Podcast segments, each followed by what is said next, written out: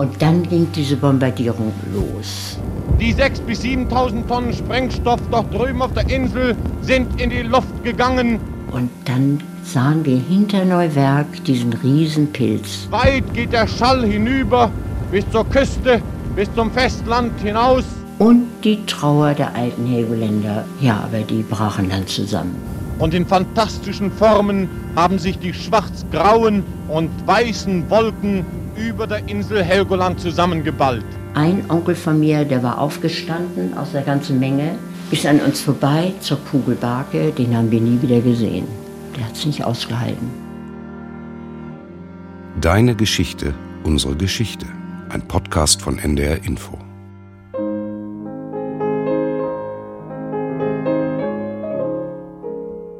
Deine Geschichte erzählt dein Leben.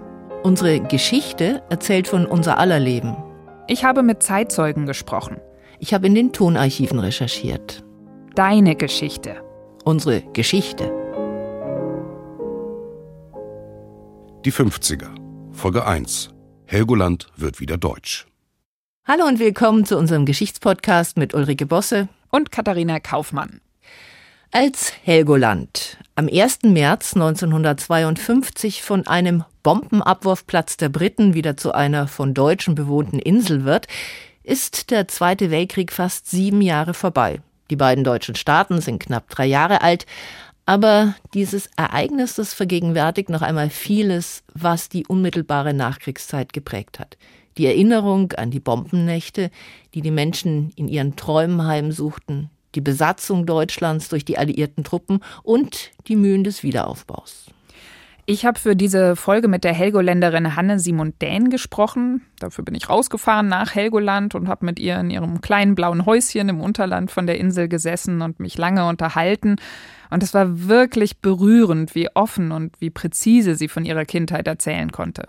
Also ich bin am 8. Januar äh, 39 hier auf der Insel in dem Haus geboren. Also die halbe Straße gehörte fast meiner Familie, meinem Großvater. Ja, und dann kam im September ja schon der Krieg. Und die Väter waren ja im Krieg eingezogen und meine Mutter war mit den vier Kindern allein und immer Bunker. Ja, das ist schon beeindruckend für mich gewesen, diese Schilderungen von ihr. Überhaupt muss ich sagen, sind mir diese Gespräche mit den Zeitzeuginnen und Zeitzeugen für unseren Podcast zum Teil richtig unter die Haut gegangen.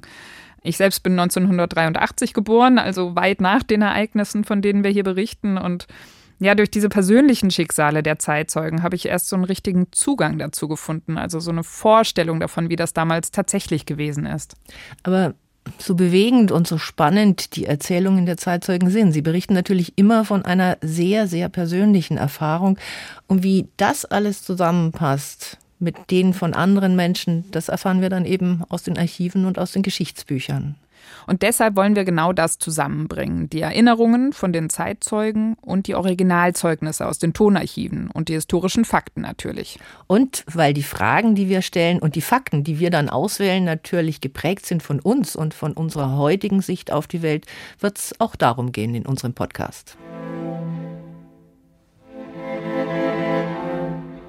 Also wir waren so getrimmt, wir Kinder, wenn Alarm kam, also Alarm bedeutete, jetzt kommen die Flugzeuge aus England rüber und bombardieren.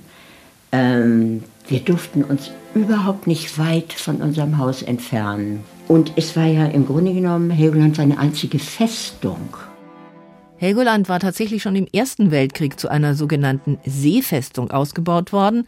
Nach dem Krieg 1918 musste das Militär von der Insel abziehen, aber 1935 begannen die Nationalsozialisten dann mit der Remilitarisierung. Das heißt, sie haben Tunnel und Bunker instand gesetzt, sie haben den Hafen für Kriegsschiffe und U-Boote ausgebaut und lange, lange vor den Menschen auf dem deutschen Festland haben die Helgoländer daher den Zweiten Weltkrieg zu spüren bekommen am 3. Dezember 1939, also ganz wenige Wochen nach Kriegsbeginn, wurde die Insel das erste Mal von den Briten bombardiert. Wenn Alarm war und wir waren vielleicht irgendwie hinten am Strand, wir wussten sofort, dass wir in die Spirale, das war unser Eingang, Bunker, da hinten in den Felsen ging es rein, der Eingang. Das war der Haupteingang, die Spirale. Und da hatte unsere Familie direkt am Eingang vierte, fünfte Bank. Rationen waren da drin für Essen zum Überleben sozusagen. Klamotten zum Wechseln. Und wir waren ja manchmal Tage da drin in diesem Bunker. Da haben Sie richtig noch Erinnerungen daran, Und wie das ja, war? Das habe ich, das habe ich. Also wenn Alarm war, dann gingen ja diese ganz dicken Türen zu, Luftanlage ging an, sodass Sauerstoff reingepumpt wurde für uns. Ja, und wir harten aus und dann hörten wir, wenn die Bomben fielen, dann hat ja der ganze Bunker vibriert. Und es war jedes Mal die Angst, kommen wir wieder raus, kommen wir nicht wieder raus. Und das übertrug sich von den Erwachsenen auf die Kinder. Und ich habe immer die Gesichter studiert von den Großen. Und wenn dann die Türen wieder aufgingen und dann wurden die verletzten Soldaten direkt bei uns durchgetragen. Und da weiß ich noch, da hatten wir die Anweisung, Kinder auf die Bank, Gesicht zum Felsen und, bei, und Arme ausweiten, damit wir ja nicht uns umdrehen. Aber ich guckte immer, weil ich ja die Kleinste war, bei meiner Mutter durch den Arm durch. Und da habe ich wirklich Bilder eingefangen, wie total verletzte, zerschundene Körper. Und solche Bilder, die wird ein Kind nicht wieder los. Ja, und auch ein Erwachsener nicht. Das habe ich im Gespräch mit ihr richtig gemerkt, dass eben viele Bilder von damals immer noch irgendwo in ihr stecken, selbst jetzt noch im Alter von 82 Jahren. Und mit solchen Erinnerungen haben ja nach dem Krieg Millionen von Menschen gelebt. Wir, wir reden heute von den Traumata, die ein Krieg verursacht. Aber damals wurde da auch gar nicht drüber geredet. Für die Menschen gab es eine große Aufgabe, weiterleben. Ja, und dann haben wir hier noch ausgeharrt bis zum 18., 19. April 1945. Am 18. April 1945 flogen die Briten mit beinahe 1000 Flugzeugen den letzten großen Luftangriff des Zweiten Weltkriegs und damals kamen 285 Menschen auf Helgoland ums Leben, vor allen Dingen Soldaten. Die meisten Bewohner hatten sich in die Bunker retten können, aber die Häuser der Insel waren völlig zerstört. Dann sind wir ja evakuiert worden. Das weiß ich auch noch ganz genau. Also da saßen wir drei Tage im Bunker. Das war auch der größte Angriff. Und dann hieß es, also die Insel ist unbewohnbar, alles kommt jetzt weg von Helgoland. Und dann war ja wieder Trauer über Trauer, Verzweiflung. Also weil ja keiner wusste, wo landen wir, wo, wo geht es überhaupt hin. Und wir hatten ja nichts, nur was wir anhatten. Echte Flüchtlinge. Erinnern Sie sich an den Anblick hier, als Ja. Sie zum Fähranleger gingen? Ja, wir mussten ja durch dieses Inferno durch. Und ich kann mich erinnern, ich hatte nur einen Schuh an und lief an der Hand von meinem Cousin. Und es war Geknister, Geknatter, es war Hitze, es war Gestank. Wie so durch eine Feuerbrunst sind wir gelaufen. Und zwei Schiffe lagen im Hafen, die uns also nun aufnehmen sollten. Und ich weiß noch, dass also meine Mutter immer meinen Namen rief und ich lief ja ganz woanders. Jedenfalls auf dem Schiff trafen wir uns dann alle wieder. Wir kriegten dann so Kabinen. Unser Schiff fuhr bis äh, Schulauer Fährhaus, Wedel. Und im Schulauer Fährhaus, da hatte man denn für uns auf dem Tanzboden Heu und Stroh ausgelegt. Und dann wurden wir verteilt nach Schleswig-Holstein, beziehungsweise einige hatten Verwandte irgendwo, die kamen denn dahin. Und wir kamen nach Köln 3 Sieg, das liegt ja irgendwo bei Emshorn. Ja, bei einem Bauern waren wir dann.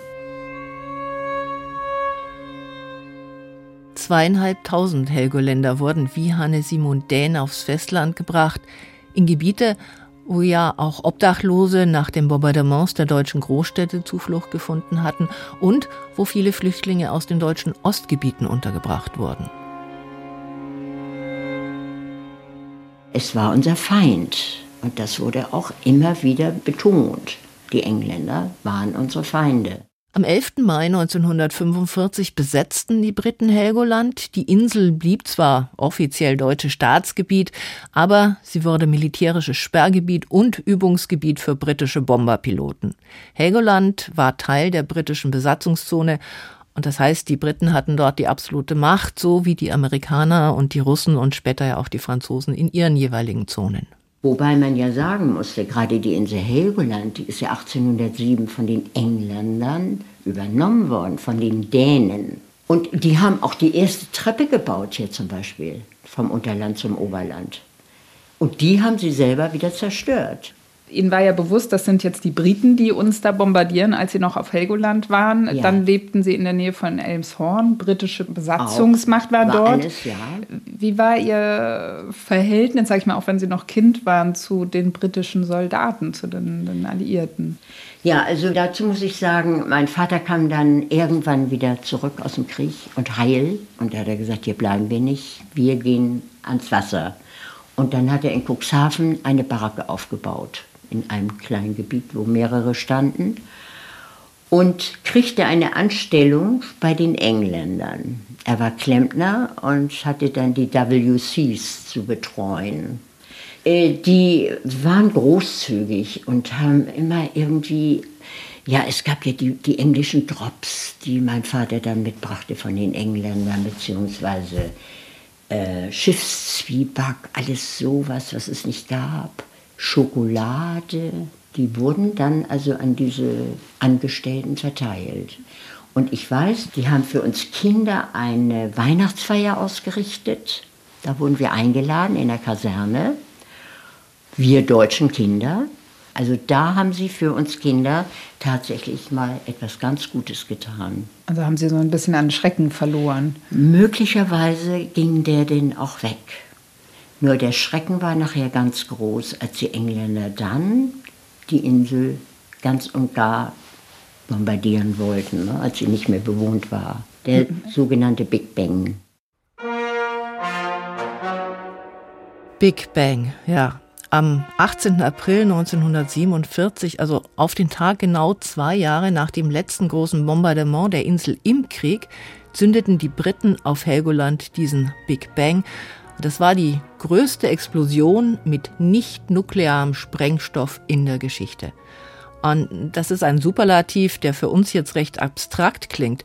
Aber eine Ahnung davon, was das für die Menschen damals bedeutet haben muss, bekommt man zum Beispiel durch die Live-Reportage von diesem Tag. Heute Morgen 8.45 Uhr machten wir vom Pier in Cuxhaven los und gingen mit dem alten Hochseeschlepper Danzig in See etwa 20 deutsche Journalisten an Bord, Kameraleute von der Wochenschau, Pressefotografen und wir vom Rundfunk.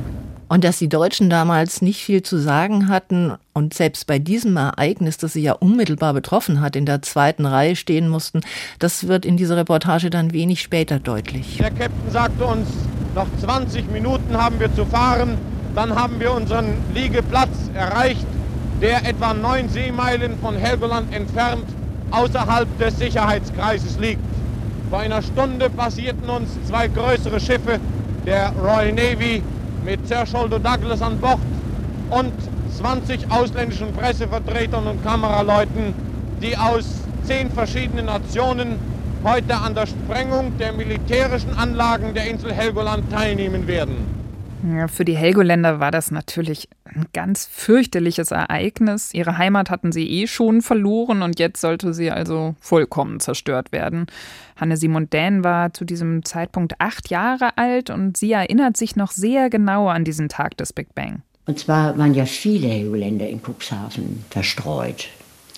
Also alles, was Helgoländer war, lag hinterm Deich, weil es hieß dann und dann ist die große Bombardierung.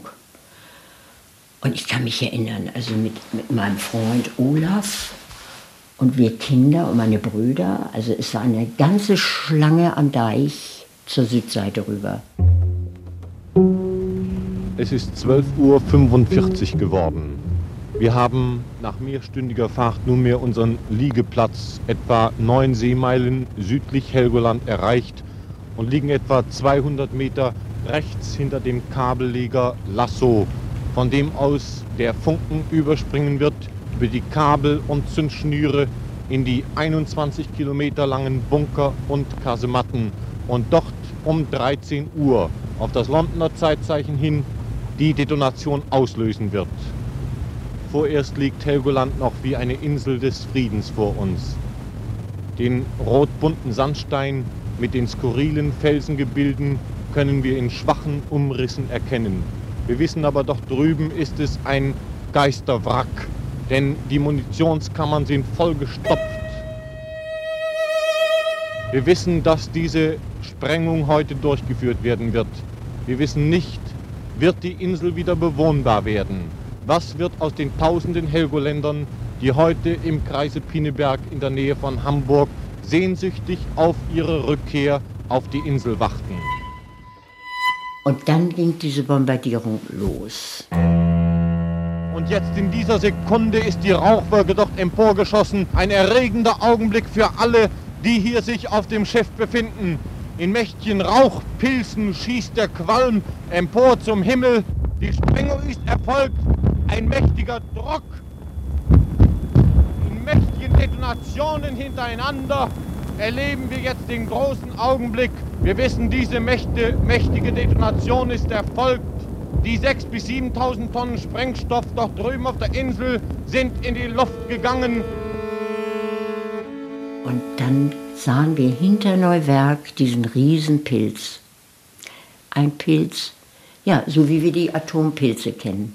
Der machte sich da am Himmel breit. Dann kam der Knall, der kam ja später. Und da sind in Cuxhaven sogar auch die Fensterscheiben äh, kaputt gegangen. Weit geht der Schall hinüber bis zur Küste, bis zum Festland hinaus. Wir wissen, dass viel zerstört ist. Und wir hoffen nur dabei, dass ein Teil der Insel erhalten geblieben ist, dass sie für die Helgoländer später wieder bewohnbar ist. Sind anderthalb Minuten vielleicht etwa nach der Detonation vergangen. Ein mächtiger, schwarz-grauer Rauchpilz steht jetzt über der Insel. Er ist, glaube ich, schon tausende von Metern hoch. Dort unten an der rechten Ecke noch eine weiße, dicke Qualmwolke, breit hinübergestreckt über die Insel Helgoland. Und zwei Minuten nach der Detonation ist das Geräusch noch nicht verhallt. Von allen Himmelsrichtungen schallt es zurück und hallt es wieder. Und in fantastischen Formen haben sich die schwarz-grauen und weißen Wolken über der Insel Helgoland zusammengeballt. Und die Trauer der alten Helgoländer. Also für uns war es ja noch ja, Abenteuer. Ja, aber die brachen dann zusammen. Ich weiß, dass ein Onkel von mir, der war aufgestanden aus der ganzen Menge, bis an uns vorbei zur Kugelbarke, den haben wir nie wieder gesehen. Der hat es nicht ausgehalten.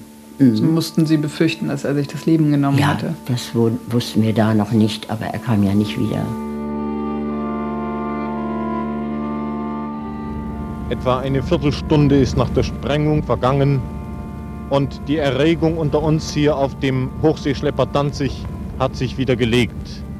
Die Qualmwolken, die Kilometer hoch über der Insel standen, haben sich weite Kilometer auseinandergezogen und wandern ostwärts gegen den strahlend blauen Himmel ab. Der erste Blick in der Südwestecke von Helgoland ist wieder freigegeben. Und soweit wir es erkennen können, ist das bekannte Felsengebilde, das unter dem Namen Mönch bekannt geworden ist. Dieser einzelstehende Felsen, soweit wir es beurteilen können, erhalten geblieben. Das ist der erste Blick nach der Sprengung und der letzte Blick bei unserem Besuch anlässlich der Sprengung der Befestigungsanlagen der Insel. Sie haben damals und auch Ihre Eltern gedacht, das war's, wir können da nie wieder hin. Ja, genau. Man hatte vermutet, dass wir, also die Insel ist kaputt, wir werden keine Heimat mehr haben. Und das war die Trauer dann, auch ganz besonders bei den alten Helgoländern. Alles haben sie hier kaputt gemacht. Also traurig. Oh, mir geht denn immer auch noch wieder so eine Gänsehaut drüber, wenn ich darüber rede, obwohl ich noch so klein war. Ja, wenn ich mir das auch so vorstelle, dass die Helgoländer schon noch eben dieses letzte Fünkchen Hoffnung damals hatten, vielleicht dann bald auf die Insel wieder zurückkehren zu können. Und dann müssen sie miterleben, wie diese irre Sprengung vor ihren Augen so ganz gezielt durchgezogen wird. Grauenvoll. Ja, mir läuft auch die Gänsehaut über den Rücken, wenn ich das höre. Und natürlich das, was Hanne Simon Dähn erzählt, aber eben auch diese Radioreportage, die Spannung, die Angst, auch ja diese Hilflosigkeit der Reporter, die das alles ansehen und ja möglichst objektiv schildern sollen. Und das alles immerhin zwei Jahre nach Kriegsende. Tatsächlich wurde durch diese Detonation die Südspitze der Insel zerstört, die Nordspitze wurde erheblich beschädigt, aber ob und wie Helgoland wieder besiedelt werden könnte, das kümmerte die Briten damals nicht, denn sie übten auf der Insel ja erstmal Bombardierungen. Ja, und die Helgoländer ihrerseits, die lebten erstmal weiter jahrelang quasi im Exil, wenn man so will. Was mich beeindruckt hat, war, wie Hanne Simon Dän mir beschrieben hat, wie die Menschen im Exil weiter Kontakt zueinander gehalten haben und auch die ganzen volkstümlichen Bräuche und Traditionen von Helgoland weiter hochgehalten haben, am Leben erhalten. Die haben sich, wenn man so will, ihre Identität einfach nicht wegnehmen lassen. Es gab eine Gruppe, die hieß Halunde Mords, übersetzt heißt das die Helgoländer Freunde. Und die haben zum Beispiel regelmäßige Treffen und auch Tanzgruppen für die Kinder organisiert. Wir haben dann unsere alten Volkstänze, Helgoland, in unseren zusammengeschusterten Trachten. Stoffe gab es ja auch nicht. Ich weiß, ich hatte Stiefel an von meinem Vater mit Wolldecken drin, aber dazu denn eine kleine süße Tracht, die ging aber nur bis zum Knie. Und so tanzte ich mit. Also ganz, ganz kümmerlich. Aber wir waren dabei. Es gab Bemühungen seitens der deutschen Helgoland wieder zurückzubekommen, aber die führten erstmal zu keinem Ergebnis, bis zwei Heidelberger Studenten mit einer Besetzungsaktion im Dezember 1950 es schafften, international öffentliches Interesse für Helgoland zu wecken. Motivation war für die beiden die Diskussion um eine Wiederbewaffnung Deutschlands, die nach dem Ausbruch des Koreakriegs im Juni 1950 auch in der Öffentlichkeit geführt wurde. Und einer dieser Studenten, Georg von Hatzfeld, erinnerte sich in einer Sendung des NDR zwölf Jahre später, wie er seinen Kommilitonen René von Leudesdorf für diese Aktion gewinnen konnte. Leudesdorf reagierte auf äh, diese Idee, Helgoland zu besetzen, ganz spontan. Er sagte, das ist großartig, da mache ich mit, wann fahren wir los? Wir einigten uns auf vorgestern äh, trennten los. Hatten Sie nun damals mit Leudesdorf zusammen einen ganz präzisen Plan, eine sehr konkrete Vorstellung, wie das ganze Unternehmen vor sich gehen sollte? Oder sagten Sie erst mal mit Mühe und Not an die Küste kommen, irgendwie kommen wir dann weiter nach Helgoland? Oder wie war das? Mit Mühe und Not an die Küste kommen, das war richtig. Wir wollten dann an der Küste die Lage orten und uns dann einen äh, präzisen Plan entwickelt. Das hat ja so ein bisschen was von so einem Protestaktionsvibe, so aller Greenpeace Schlauchboot versus Walfängerflotte. Ja, allerdings mit der Mentalität der 50er Jahre, denn die beiden sind dann brav erstmal zu den zuständigen Behörden gegangen. Während äh, Leudesdorf die Fahnen besorgte, keine Demonstration ohne Fahnen, fuhr ich nach Pinneberg zum zuständigen Landrat. Der Landrat empfing mich auch. Ich sagte ihm, Herr Landrat, wir fahren die nächste Woche nach Helgoland, um Ihnen Helgoland wiederzubringen. Was sagt er? Der Landrat reagierte sehr böse. Er sagte, ich habe seit drei Jahren wegen Helgoland verhandelt. Ich habe schon fünf Labour-Abgeordnete. Stören Sie meine Verhandlungen nicht. Fahren Sie zurück nach Heidelberg. Was haben Sie gesagt? Ich stand auf und sagte, Herr Landrat, ich danke Ihnen, wir fahren. Neben ihm saß Happy Rikmas. Happy Rikmas ist der heute, Bürgermeister. Bürgermeister der Insel. Er, damals war er Leiter eines Büros, das sich um Helgoland-Fragen kümmerte. Happy Rikmas sagte, wohin fahrt ihr denn nun? Ich sagte, na, eine kleine Seefahrt wird's wohl geben. Er sagte, er war nicht sonderlich begeistert, aber immerhin sah er, dass er uns von unserem Vorhaben nicht abbringen würde. Und deshalb hat er uns wohl gesagt, in Cuxhaven könnt ihr euch dann an meinen Bruder halten. Also es war eine Spontanaktion von Studenten und allein die Tatsache, dass die beiden am 20. Dezember, also bei wirklich kaltem Winterwetter, übersetzen, das zeigt, dass da kein strategischer, langfristiger Plan dahinter stand. Aber die Aktion hat gewirkt und wurde ja offensichtlich auch zumindest von einigen Helgoländern gebilligt. Ja, wobei ich interessanterweise im Gespräch mit Hanne Simon Denn das Gefühl gehabt habe, dass ihr diese nachträgliche Glorifizierung dieser beiden Studenten etwas zu weit geht. Ja, also die traten immer in Erscheinung, die beiden. Aber die Helgoländer selber haben ja auch ganz viele Eingaben gemacht. James Grüß zum Beispiel. Mhm. Immer an die Regierung geschrieben, gemacht, getan für die Helgoländer. Im Namen der Hallunder Mords sozusagen, der Helgoländer Freunde. Ja, also das ist aber dann nicht so in Erscheinung getreten wie eben diese beiden. Die sind ja nun weltweit äh, erwähnt worden. Und irgendwann war es denn so, dass also die Engländer sich nach langer Zeit dann tatsächlich hier rausgezogen haben. Und somit wurde dann die Insel wieder freigegeben. Im Februar 1951 wurde das Abkommen über die Rückgabe Helgolands zwischen Großbritannien und der Bundesrepublik unterzeichnet und am 1. März 1952 fand dann die Übergabe statt. Bei dieser Zeremonie sprach der damalige Ministerpräsident von Schleswig-Holstein, Friedrich Wilhelm Lübcke.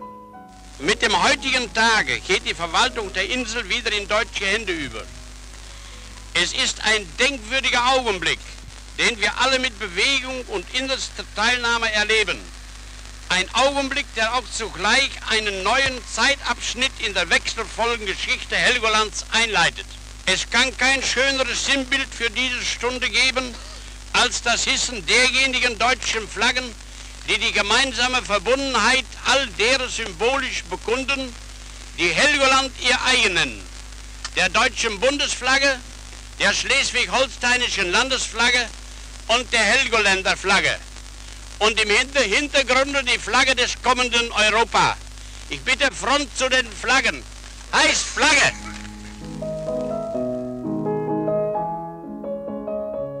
Helgoland war wieder deutsch, aber Helgoland war völlig zerstört. Und womit auf dem Festland direkt nach dem Krieg begonnen worden war, das begann auf Helgoland jetzt 1952, Wegräumen der Trümmer, Wiederaufbau. Und einer, der dabei auch geholfen hat, das war der Vater von Hanne Simon Dähn.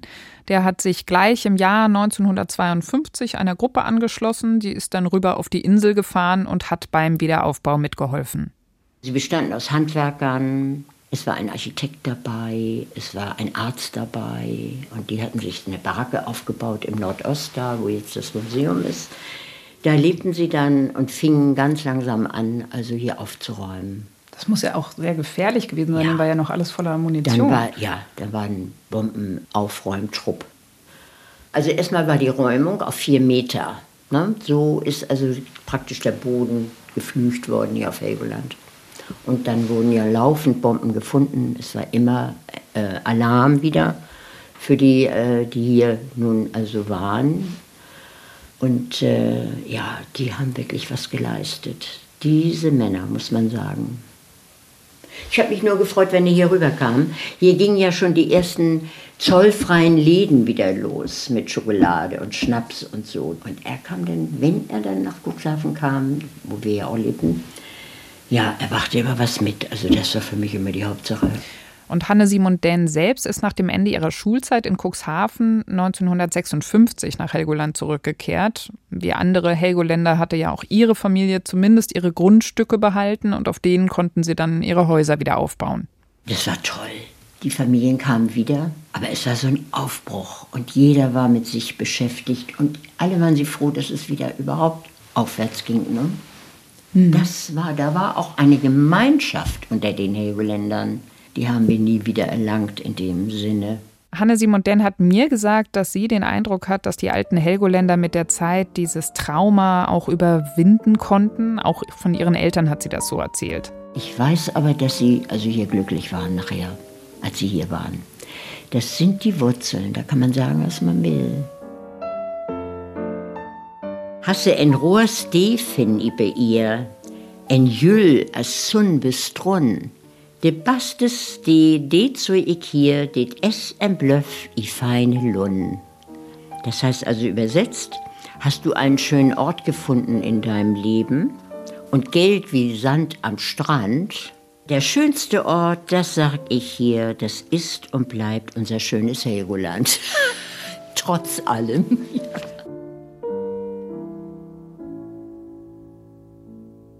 Sie waren glücklich, weil sie wieder dort lebten, wo ihre Wurzeln waren. Das sagt Hanne Simon Dähn über ihre Eltern. Aber das ist ein Glück, das Millionen Vertriebene und Flüchtlinge nach dem Zweiten Weltkrieg nicht hatten. Ja, ein Beispiel dafür ist die Geschichte von Waldemar Günther aus Twistringen. Er hat nach dem Krieg seine Heimat in Oberschlesien verlassen müssen und musste mit seiner Familie nach Niedersachsen fliehen. Und davon hat er mir in einem sehr emotionalen Gespräch erzählt.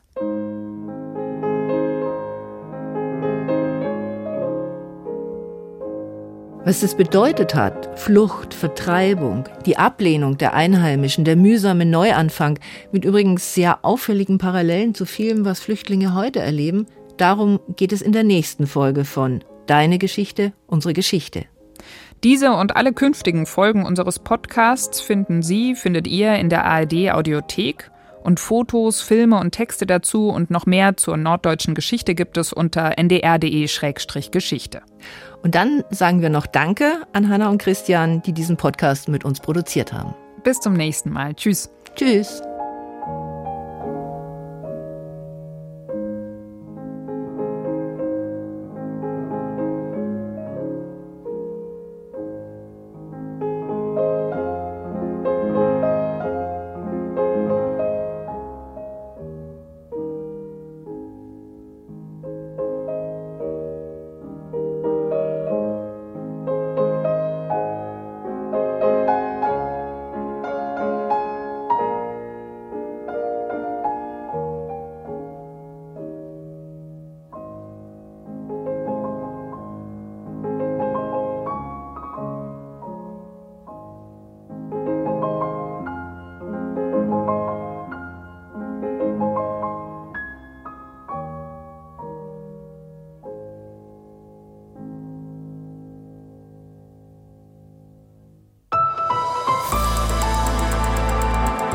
Podcast von NDR Info.